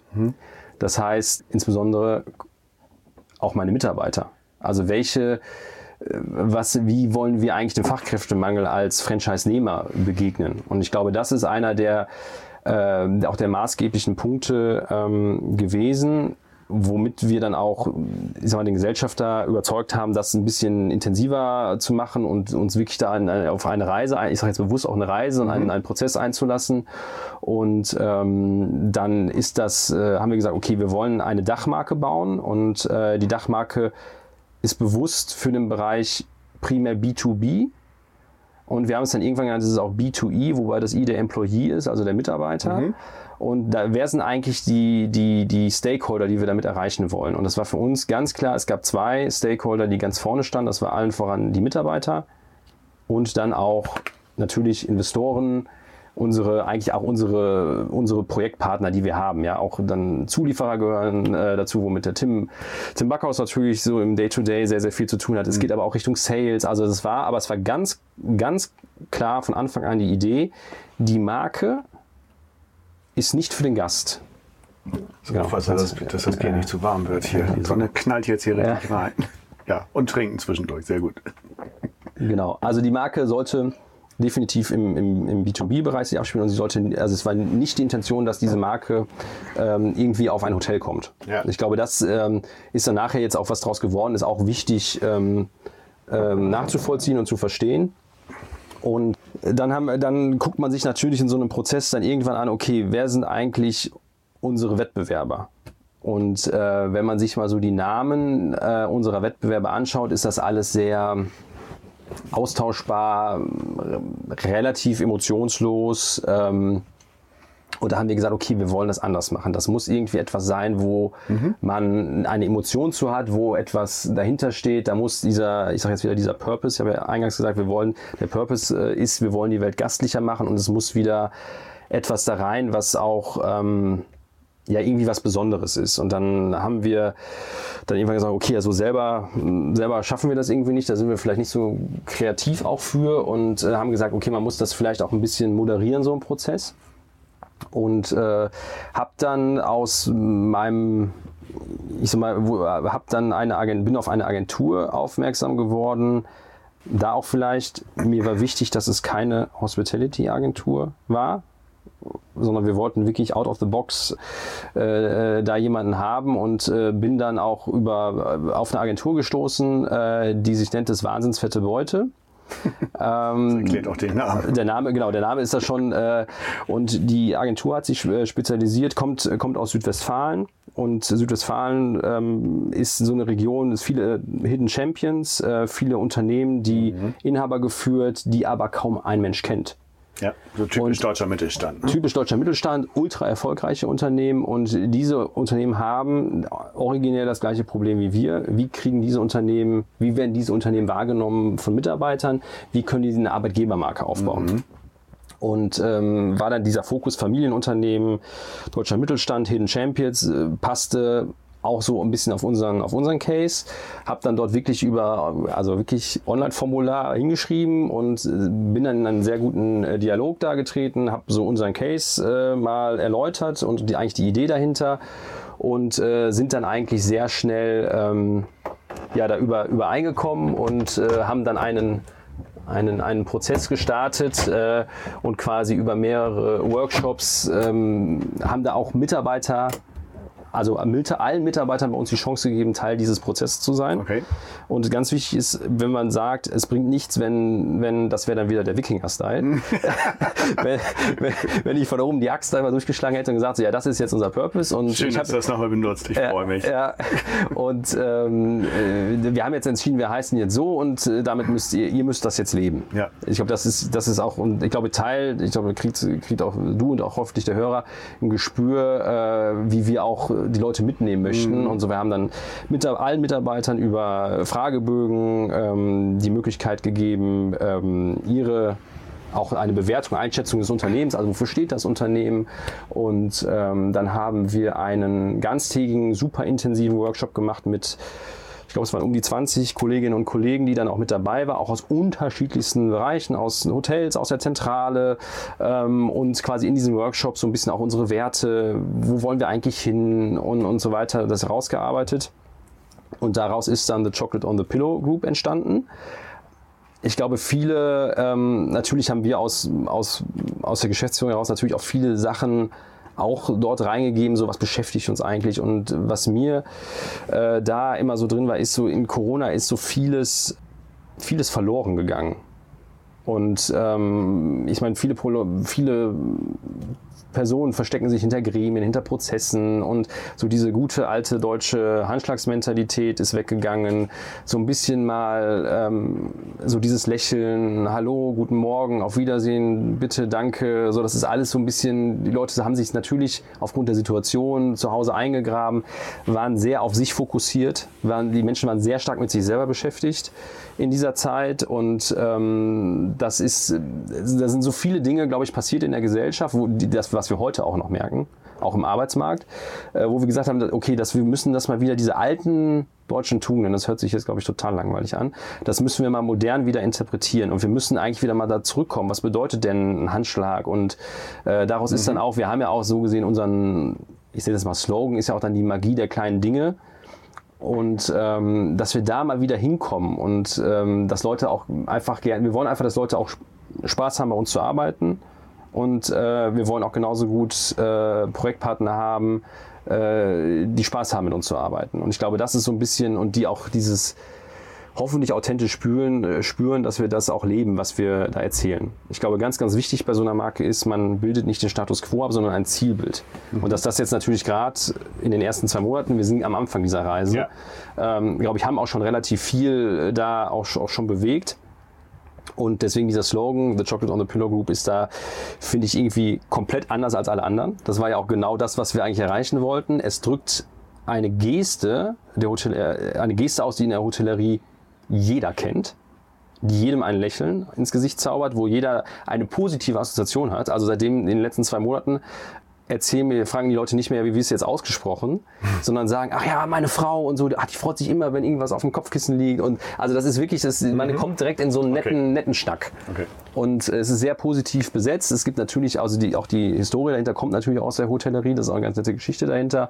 Und ähm, das ist eigentlich, wie gesagt, es geht nicht um das Kissen, es geht nicht um die Praline, sondern, oder die Schokolade, sondern es geht eigentlich um die Geste. Und diese Geste kann ja auch im Hotel in ganz, ganz vielen anderen Situationen entstehen und auch natürlich bei uns wenn wir in der Zentrale sitzen, auch. Also wie gehe ich mit meinen Geschäftspartnern um und so weiter und so fort. Also das ist eigentlich so ein bisschen die, die Story dahinter. Sehr schön. Die ersten zwei Monate, glaube ich, war auch noch Teil der Frage. ja, vor 20 ähm, ja, du musst mich bremsen. Nein, Sonst, nein. Äh, noch noch finde ich es interessant. noch findest du es interessant, okay. Dann bin ich ja beruhigt. Ähm, also ich selber war anfangs, war, war ich ein Stück weit äh, ja schon auch überwältigt von dem Feedback. Ich hatte nicht damit gerechnet, dass die Leute es so gut finden. Mhm. Äh, deswegen, das bescheuert, deswegen, also bescheuert, also klar, die Leute, die meisten Leute kommen ja nur zu einem, wenn sie einem was, auch was Gutes zu erzählen haben. Das war jetzt einfach, einfach Es kann ja auch Name- positiv, der- positiv bescheuert sein. Das meinte ich jetzt, nein, das so war es nicht gemeint. Also Das war wirklich einfach, ich finde den Namen bescheuert. So. Ja, ist ja in Ordnung. Ja, ja, ja, Ja, ist, ja, ist ist ja ja frei. okay. Nein, aber ich muss, ich muss wirklich sagen, äh, dass ich persönlich durchweg wirklich positives Feedback Mhm. bekommen habe. Und das ist, ich glaube, dem Gast, einem Gast gegenüber, deswegen habe ich das eben mit dem B2B auch so hervorgehoben, einen Gast würde man, glaube ich, überfordern. Aber die Leute, die wir, da wäre es wahrscheinlich auch zu lang irgendwo, das ist uns auch, wir sind uns auch dem auch schon bewusst. Aber ähm, ich glaube, eigentlich die Stakeholder, die wir ansprechen wollen, gerade die in unserer Branche, die wissen sofort, was damit gemeint ist und die können sofort was dazu assoziieren. Und ähm, wir haben auch natürlich so die Mitarbeiter, heißen jetzt bei uns nur noch die Chocks. Und äh, man kann es natürlich auch gerade gegenüber den Mitarbeitern, was ja die Intention war, glaube ich, mannigfaltig auch ausspielen und ausrollen. Also wie gesagt, wir sind jetzt am Anfang der Reise und äh, haben da noch ein bisschen Wegstrecke vor uns. Die Chocks, wieder was Neues. Schön. Bin nur mit Arne Mund von Halbersbacher da immer im, im äh, freundschaftlich witzigen Clinch mit Personal. Er hasst ja Personal, wie die fest. Hallo Arne, ne? Herzliche Grüße an dieser Stelle. Und jetzt hast du wieder eine neue Idee. Gut, ist bei dir jetzt ein bisschen schlecht mit Chocks, aber auch eine schöne, schöne Idee. Es gibt die Human Stars von Nicole Kobiol Ja. Und manche andere Ideen. Also Chocks finde ich, finde ich richtig, richtig cool. Passt natürlich dann logischerweise zu dem Namen. Sehr gut. Und Schokolade ist immer posit auch positiv belegt, ne? Wenn man Ja, wenn, man, wenn man nicht zu viel davon isst. ja, aber, aber das haben wir ja selbst unter Kontrolle. Ja, manchmal nicht. Also ja, manchmal bei uns ist es manchmal zu Hause, naja. Äh, Das ist wieder ein anderes Thema. Jetzt habt ihr mit verschiedenen Betreiberkonzepten im Moment, wenn ich es richtig nachgelesen habe, 21 Hotels und über 3700 Zimmern im Portfolio. Ich vermute, dass das nicht das Ende der Fahnenstange sein soll. Wie kommt ihr denn auf neue Standorte und wie werden diese geprüft? Ähm, Ihr habt ja auch die interessante Perspektive, zwei Perspektiven, einmal aus der Immobilienwirtschaft von dir und einmal äh, aus der Hotellerie von Jens. Genau. Also das ist nicht, nicht das Ende, Ende, der Reise. Ähm, wir haben jetzt, äh, wir haben, genau, Überraschung. Wir, wir haben jetzt, äh, wir, wir sagen nicht, dass wir irgendwie 50, 100, 200, also das ist irgendwie auch, finde ich, das ist dann nicht die Magie der kleinen Dinge. Das Nee. ist dann eher laut, sondern wir Ja. wollen ein bisschen, vielleicht auch leiser, auch ein bisschen, glaube ich, Demut ist da auch äh, richtig, sondern wir, wir wollen wachsen da, wo wir, wo es für uns Sinn macht, wo wir sagen, ähm, das passt zu uns. Ähm, wir haben, wenn man sich auch mal mit der Art Invest und der Qualität der Art Invest, also die Art Invest kann zum Beispiel auch nicht äh, wirklich, baut sehr hochwertig. Ja, und das heißt, der Qualitätsanspruch, den wir an uns alle selber haben, ist schon auch von hoher Qualität äh, geprägt und ähm, deswegen suchen wir schon auch Projekte, die, ich sag mal, diesen Anforderungen genügen. Also wir, wir dürfen jetzt im im äh, Oktober, November ähm, das erste Tribe Hotel in Deutschland in Baden-Baden eröffnen, was auch ja eine, eine tolle Mikrolage ist, direkt an den Caracalla-Thermen. Baden-Baden als, als auch ein super Hotelmarkt und ähm, hat, glaube ich, ent- erfüllt halt auch diese Kriterien, auch so ein bisschen dieses, ja, wir testen jetzt auch eine neue Marke. Ähm, ich meine, ein Hoxton am Alten Wall für so ein Projekt einen Mietvertrag zu unterschreiben, ist auch, äh, spricht auch dafür, ja, und das haben wir in einem Joint Venture mit Accor gemacht. Also Ja. Ähm, auch Accor sieht uns da als strategischen Partner. Also Alter Wald äh, kenne ich natürlich. Äh, Der neue Wall ist ja diese Kö von Hamburg sozusagen. Und Alter Wall ist, ist da daneben. Genau, hat sich ja du- auch ein Projekt von Artevest vorne Ja. neben dem Rathaus, das, das war so der, der erste große Bauabschnitt, nenne ich es jetzt mal, auch eine, wahrscheinlich hast du als Buxtehude, hast du wahrscheinlich auch die, die Baustelle da immer mitbekommen, wenn du mal da warst, äh, am Fleet und so weiter. Und jetzt kommt eigentlich der hintere Teil, Ja. wo das Hofitel war. Ähm, kommt er ja jetzt in den nächsten Jahren, wird das ja auch komplett neu gemacht. So, dann hat Hamburg eigentlich zwei Flaniermeilen. Richtig. Und ich glaube, Hoxton ist da schon ein richtiges.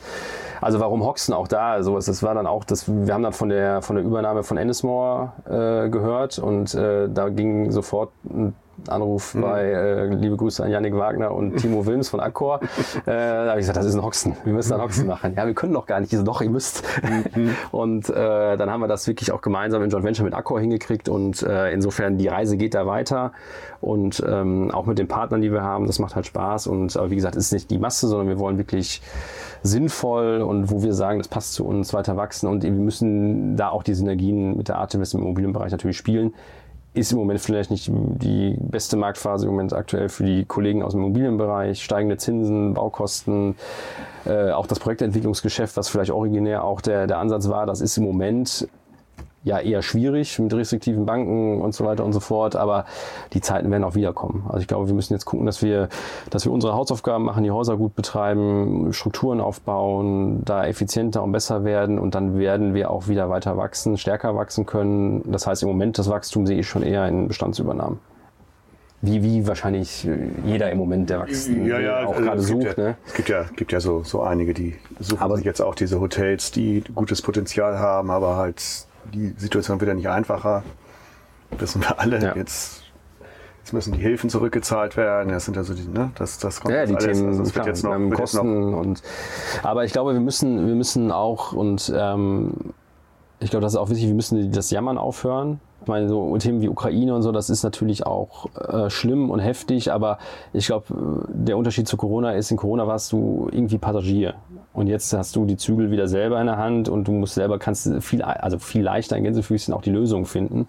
Und ich glaube, wir müssen erstmal auch dankbar sein, dass wir in Deutschland Hilfen bekommen haben, auch wenn das äh, war auch bei uns, wir haben irre lange gewartet und das hat auch graue Haare hervorgebracht und äh, Schlaf. Sonne steht immer noch äh, schlecht. steht, und und äh, aber ich glaube, wir müssen auch äh, da irgendwie ähm, für dankbar sein und wir haben das jetzt, ich glaube, das Schlimmste hinter uns und äh, es geht ja auch jetzt wieder bergauf. Also Corona ist weg und äh, wir können jetzt mit der Situation viel besser umgehen und äh, umgehen und auch wirtschaften und deswegen sehe ich es ehrlicherweise positiv und die Zeiten werden auch wieder anders. gut. Die Lieblingsbürokratie. Damit die Zeiten äh, anders und besser werden, wollen wir gar keine Bürokratie haben.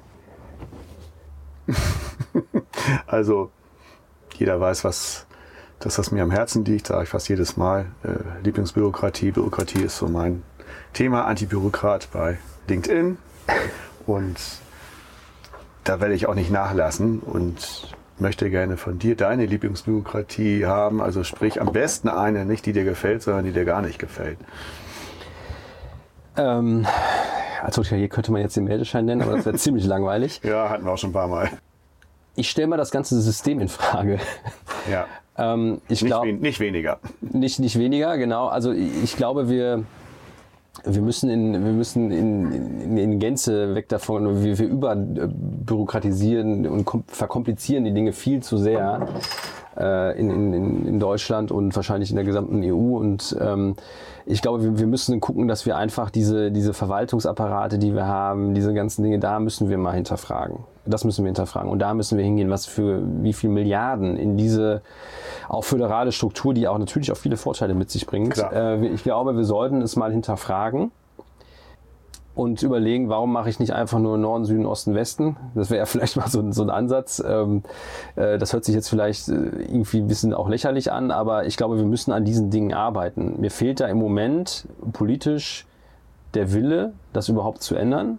Und ähm, das heißt, ich glaube, es gibt nicht, also ich glaube, im Endeffekt alles, womit wir äh, zu tun haben, ist überbürokratisiert. Also wenn ich jetzt sehe, was wir für Anforderungen kriegen, also die Beantragung von Covid-Hilfen, ähm, Meldeschein, äh, wir haben jetzt Hinweisgeberschutzgesetz. Also wir werden mit Dingen konfrontiert ähm, und jetzt das ganze Pfand, äh, Pfandthema wo, also wenn ich sehe, wie viele Menschen damit im Hinter, also gar nicht nur bei uns, sondern auch in, in der Bürokratie damit beschäftigt sind, muss man fragen, was ist da wirklich der, der wirtschaftliche Nutzen? Und ich glaube, wir müssen politisch brauchen wir, glaube ich, eine stärkere Führung in Deutschland, die auch mal wirklich, wir müssen wieder Mut zur Veränderung auch stärker kriegen.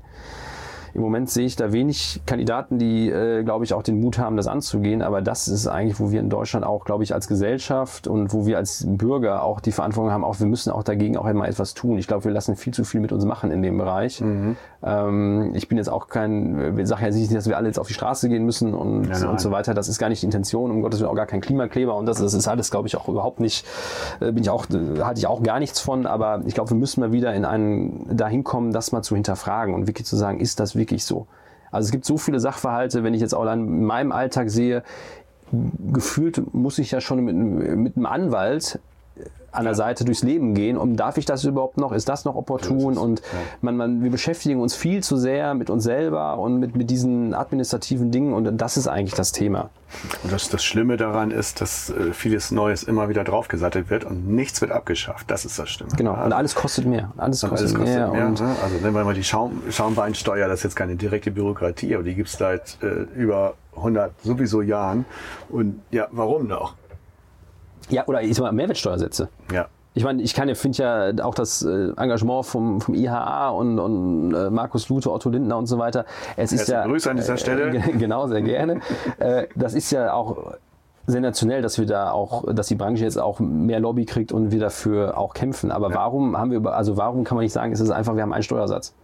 Das ist, Also das ist wird jetzt mal- ein rumgedok- ganz wird- anderes Level jetzt Immer, nein, das ist doch richtig. Ich sehe das auch so. Es wird immer rumgedoktert hier und da und wir versuchen natürlich auch für unsere Branche was zu holen und dann der dort. Nee, genau das, das denke ich auch. Und man macht das, dreht das mal alles einmal um und macht das für alle. Ja, das So, so, wie die, so wie die berühmte äh, Bierdeckel-Idee von, von Merz seinerzeit. Äh, so, also jetzt mal, Genau, das, ja, so, ja. ja, so, das, das wäre mal, das wäre mal äh, wirklich was. Und da wird man dann ja für ausgelacht. Hier wieder jetzt hingehen. Ja, danke.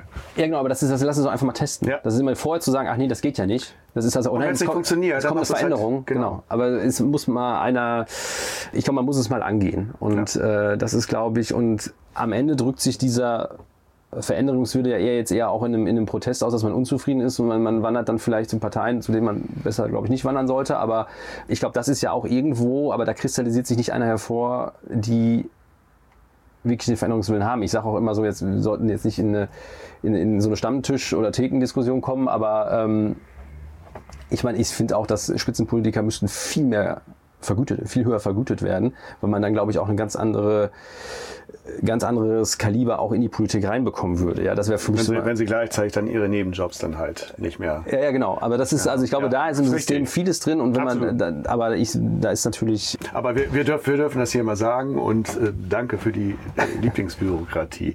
Und jetzt haben wir noch eine richtige ja, Weltpremiere, kann man das so, ist das übertrieben? Mit Kommt Fritz? auf- mit Fritz? Mit Fritz, ach so. Ich würde schon sagen, dass das eine Weltpremiere ist. Also mir ist zumindest äh, nichts in dieser Kategorie bekannt. Durfte vor, ich durfte ihn vorhin äh, leben, um eine neue Form des Check-ins. Ja, genau. Also Fritz ist äh, unser neuer Mitarbeiter. Fritz hat den absoluten Vorteil, er ist äh, keiner Gewerkschaft unterstellt. Er äh, arbeitet 24-7, hat keinen Urlaub und äh, Kriegt auch kein Geld. äh, kriegt, äh, kriegt auch kein Geld und äh, ist immer gut gelaunt. Ja, wir haben ähm, irgendwann auch, ähm, auch ein, eine schöne, eine, eigentlich eine schöne Geschichte, wie dieses Projekt entstanden ist. Wir haben natürlich auch überlegt, ja gut, Antwort auf den Fachkräftemangel, ähm, wie können wir auch unsere Produkte weiterentwickeln, wo wie kriegt man auch ähm, ja, so Häuser dann auch am Ende wieder ein bisschen mehr äh, ja, stärker oder effizienter geführt. Und ähm, dann haben wir gesagt, okay, wir müssen mal das ganze Thema Online-Kiosk-Check-In müssen wir mal durchdenken und ähm, haben dann auch unterschiedlichste Varianten mal für uns äh, überlegt, was passen könnte. Und jetzt kommt auch ein Vorteil von unserem Hause durch die Eigenmarke, die wir mit den Gotel-Häusern, die ja den Namen jetzt äh, noch, noch behalten, ähm, hat, haben wir dann natürlich die Möglichkeit, nutzen das so ein bisschen natürlich auch als, wir versuchen mal was geht. Wir haben dann in den Anfang von Corona digitale Gästemappe, auch schon da digitalen Meldeschein, diese Sachen hatten wir dann auch schon umgesetzt und dann ging es so ein bisschen dahin, okay, wie kriegen wir die Gäste dann auch möglichst digital ähm, ins Hotel rein. Und äh, haben dann auch hier mit einem Partner erste Erfahrungen gemacht, haben dann aber festgestellt, was zum einen baulich begründet war, aber auch in dem Setup des Hauses, ähm, dass das nicht wirklich gut funktioniert. Und ähm, also in der Kiosk-Check-In. Die Gründe da äh, lagen darin, dass wir gesagt haben, okay, sobald der Gast einen Mitarbeiter wirklich hinter seiner Rezeption sieht, äh, hinter einer Rezeption geht der Gast automatisch dahin. Ja, das ist so, so dieses menschliche grundlegende Verhalten. Ähm, und wenn man sich mit äh, mal so die Kiosk-Check-ins von vielen Hotels anschaut, ist es oft ein sehr liebloses, lieblos in also oft in die Ecke gestellt. Das war auch ein Fehler, den wir hier gemacht haben, dass wir es ich sag mal, von der Posi- Position im Gebäude oder in der Lobby nicht, nicht gut gemacht haben und dass man halt oft die, die, diese Geräte, dann stellt man oft einen einfachen Bildschirm hin und am besten noch eine Tastatur und eine Maus und man, man muss sich einchecken irgendwie an einer, an irgendeiner lieblosen Maske. Und dann habe ich äh, auf einer, auf dem Hogan Levels Hotel Day letztes Jahr Ähm, schöne Grüße an den Marc Werner an der Stelle. äh, Schön, wie du das auch mal benutzt. Ich überlege, oder? Und ich darf jetzt, und ich darf jetzt herzliche Grüße an Sascha Dallich äh, richten, der das Format eingeführt mit diesen herzlichen Grüßen. Deshalb erwähnst du und du übernimmst das so. von alleine. Das finde ich total gut. Ehrlich. genau, auf, auf, auf, äh, auf der Veranstaltung äh, war ein äh, junger Herr, der Robotik vorgestellt hat. Mhm.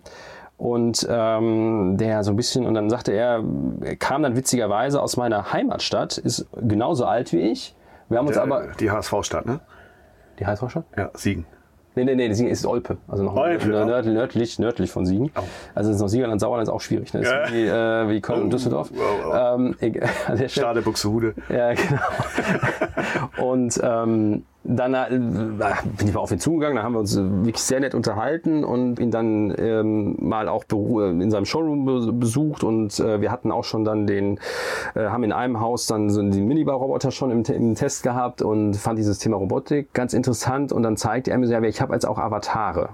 Ich so, okay, Avatare. Mhm. Dann hat er mir so, so diese Avatare gezeigt, was damit möglich ist und dann habe ich nur gedacht, das Ding in einem Check-in, das wäre doch schon eine coole Sache. Mhm. Mhm. Und dann habe ich ihm das mal gesagt, also ja, müssen wir uns mal anschauen. Und wir arbeiten zusammen mit dem, äh, mit dem Marc Fries äh, von Agil Hotel im, im IT- und Digitalbereich.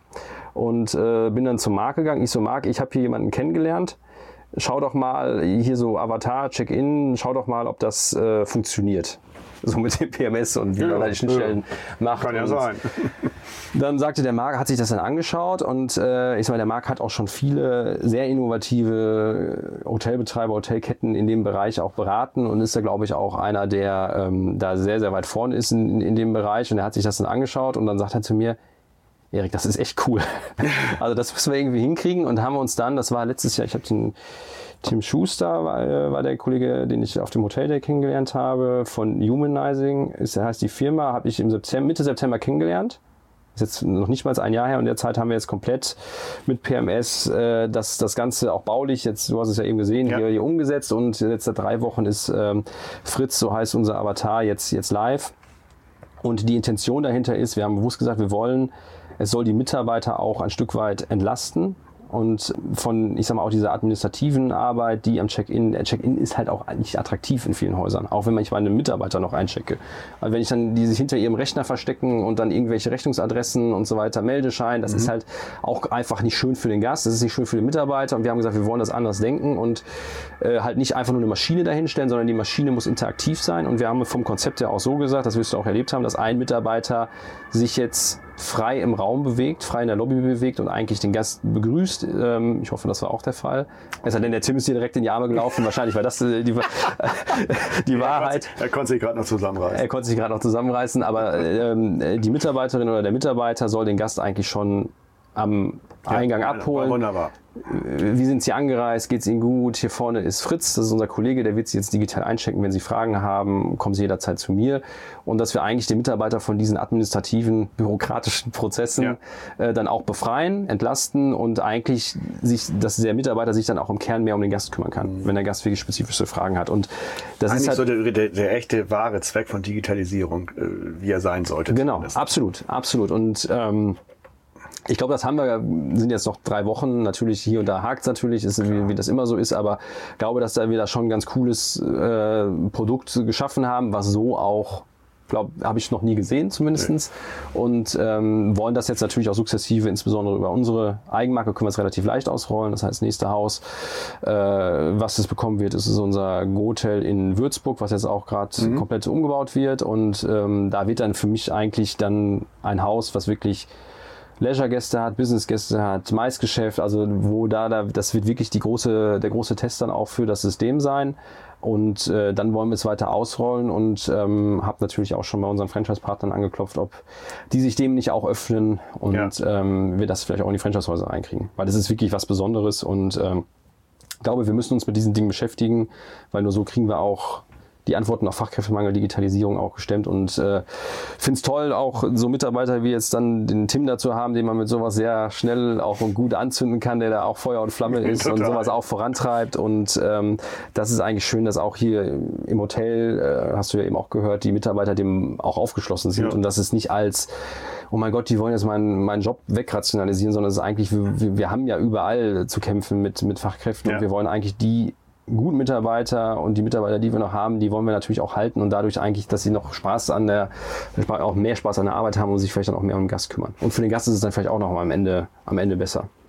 Also, äh, Aber es ist ein Prozess. Die Gäste Auf müssen jeden Fall. Also mir, mir, mir gefällt es mir gefällt's gut. Das ist äh, sicher noch ausbaufähig, ganz normal, aber mir gefällt es gut. Und das, da ist mein erster Punkt gesetzt. Finde ich, finde ich klasse.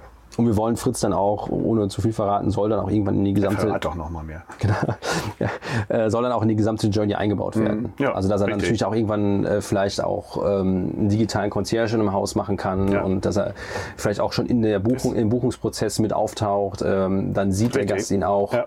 Also wenn er ins Haus reinkommt, dann hat er Fritz vielleicht schon vorher in der Pre-Stay-E-Mail gesehen Mhm. oder wie- dergleichen. Und ich glaube, dann hat man auch eine andere Bindung dazu. Und ähm, also das ist jetzt, wie gesagt, auch am Anfang und wird weiter ausgebaut. Erster Schritt. Ich, ich finde es klasse. Eine schöne Geschichte, dass wir das hier präsentieren. Wunderbar. So, jetzt haben wir noch einen. Die Überraschungsfrage. Äh, Die Frage dreht sich darum, kommt gleich, lass ruhig auf. Ähm, Sagen wir es mal anders. Ähm, Isabel Fuß stellt diese Oh, Frage. Auch da darfst du noch mal kurz was erzählen. Lass auf. ja, was zu, zu Isabel. Ähm, wir kennen uns jetzt äh, auch schon zehn Jahre ungefähr, hätte ich gesagt. Ähm, ungefähr so lange, wie es Ruby gibt. Und äh, Wo sie ja was zu tun hat. wo sie was zu tun hat und äh, eigentlich auch gemeinsam mit dem, mit dem Michael insbesondere die Marke auch, glaube ich, bekannt gemacht hat und, und äh, wirklich da, äh, ich liebe das Produkt, muss ich ehrlicherweise äh, auch, ähm, oder gestehe ich sehr gerne ein, ähm, ein super Projekt, ein super Team. Ähm, ich glaube, Ruby auch als Arbeitgeber, als Marke kann man, kann man sich sehr, gut auch inspirieren lassen und äh, wir durften damals äh, gemeinsam das erste Ruby in Deutschland entwickeln, in München, die Ruby Lilly.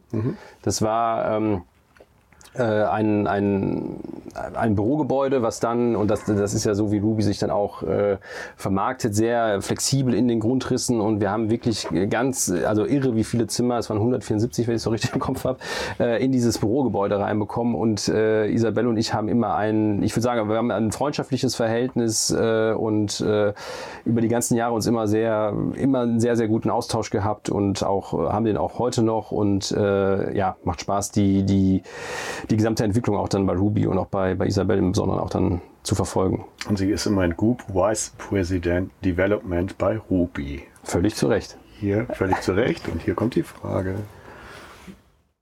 Hi Erik, hier ist Isabel von Ruby. Mich würde interessieren, was du machen würdest, wenn du beruflich nochmal ganz neu starten könntest. Liebe Grüße. Ganz tolle Frage zum Schluss, oder? Ganz toll. Also wir haben jetzt ja alles durch. Ich muss ja mal zusehen, wo ich die äh, Fragen einordne. Und das fand ich jetzt doch ganz passend zum Schluss. Passt, passt eigentlich nicht. Weil du bist ja erstmal hier total gebunden. Aber wenn es doch mal irgendwas gibt. Überrascht mich nicht, dass die Frage von der Isabel kommt. Also irgendwie die Frage passt auf jeden Fall auch zu Isabel. Was würde ich.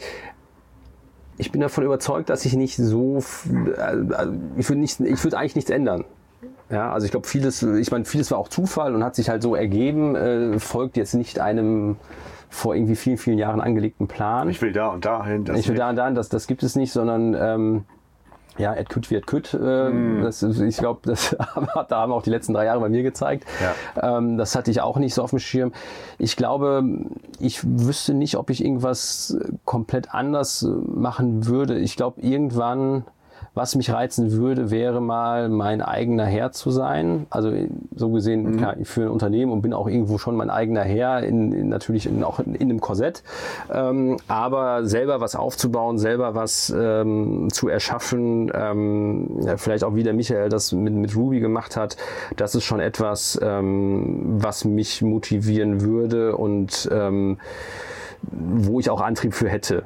Ähm, ob ich jetzt schon die Idee habe oder das Vorhaben, nein, habe ich nicht. Dafür ist, äh, macht mir auch die jetzige Aufgabe auch, auch viel Freude und die Aufgabe ist auch weiterhin sehr, sehr groß und, und herausfordernd und insofern ähm, aber das ist sowas irgendwo, so, so, eine Triebfeder in mir, die schon auch mich kitzelt.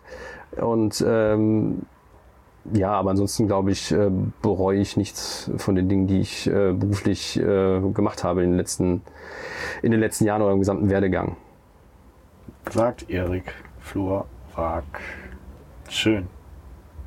Haben wir einen ganz großen runden Kreis gemacht und ich wünsche dir schlicht und weg, dass du die Magie der kleinen Dinge, die ihr ins Feld genommen habt oder, oder die ihr erfüllen wollt, dass du die auch für dich persönlich schaffst. Und äh, danke dir für die Zeit.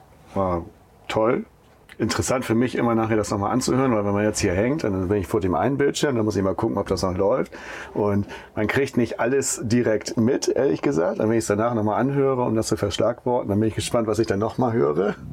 Und danke dir. Das war ganz toll, sehr offen. Und ich habe da wieder viel gelernt, ehrlich gesagt. Okay, schön. Ich danke dir. Ich sag mal, du hast eine sehr lange, äh, sehr lange Anreise. mein Fips fährt ja keine 200, insofern. Ähm, Versuchte aber. Nein, danke dir für die auch äh, sehr gute, hervorragende Vorbereitung. Du hast dich ja wirklich, äh, das Intro ist bei mir äh, hängen geblieben, definitiv. Äh, ich danke hier die, die Überraschungsfragen. Das waren auch, ich muss sagen, Menschen Wegbegleiter. Also insofern ähm, auch da vielen Dank an alle und hat mir sehr viel Freude gemacht. Ja. Und es wird sekündlich wärmer, oder? Ja, Gott sei Dank haben wir jetzt gerade das große Fenster aufgemacht. Jetzt trinken wir noch den, den Schluck da aus und äh, wünschen euch, dass ihr gutes Hören gehabt habt und sagt Danke und sagt Tschüss. Tschüss, vielen Dank. Der Hotelier.de Podcast. Mehrwertwissen für die Hotellerie und Gastronomie. Keine weitere Ausgabe verpassen. Und jetzt auf www.hotelier.de slash podcast abonnieren.